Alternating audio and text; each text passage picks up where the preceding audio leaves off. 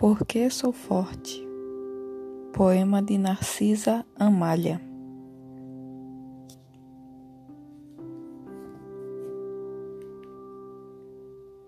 Dirás que é falso. Não, é certo. Desço ao fundo da alma toda vez que hesito. Cada vez que uma lágrima ou que um grito trai-me a angústia, ao sentir que desfaleço. E toda assombro, toda amor confesso, o limiar desse país bendito. Cruzo, aguardam-me as festas do infinito, o horror da vida, deslumbrada esqueço. É que adentro vales, céus, alturas, que o olhar do mundo não macula. A terna, lua, flores, queridas criaturas e soa em cada moita, em cada gruta, a sinfonia da paixão eterna. E eis-me de novo forte para a luta.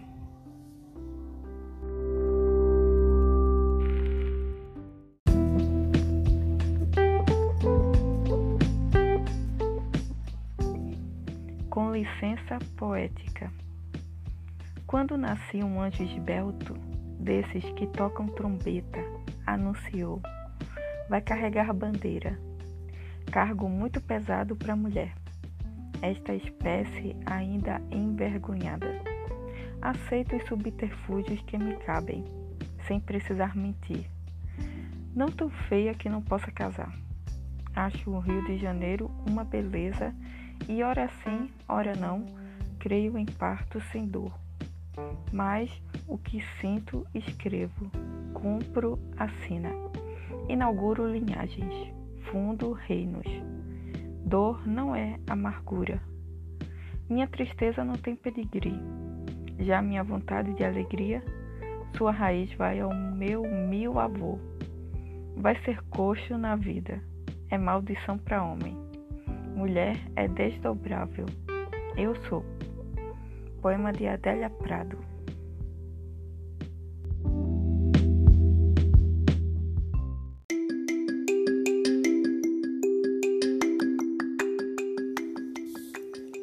Geometria dos ventos.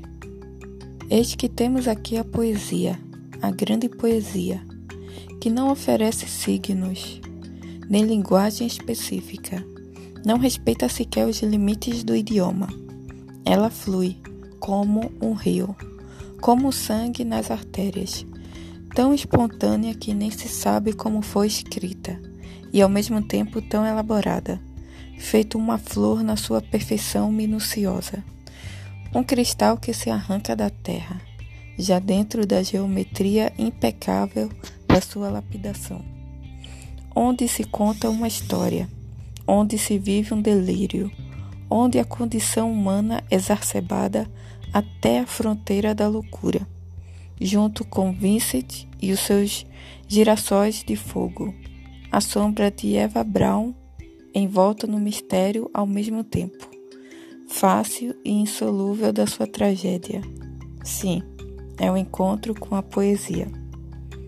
De Raquel de Queiroz.